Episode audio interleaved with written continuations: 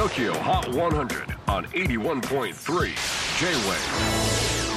クリス・ベプラーです。J-WAVE ポッドキャスティング TOKYO HOT 100、えー、ここでは今週チャートにしている曲の中からおすすめの一曲をチェックしていきます。今日ピックアップするのは100位に初登場 Mariah Carey Here We Go Around Again 自称永遠の12歳ですが今年デビュー30周年のマライア・キャリー。そんなデビュー30周年を記念してマライアのレア音源や未発表音源を集めた裏ベストアルバム The Rarities がリリースされました。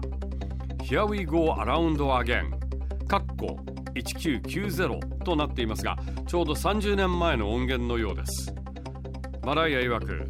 これまで世界に公開したことのない私が初めて作ったデモテープの1曲目。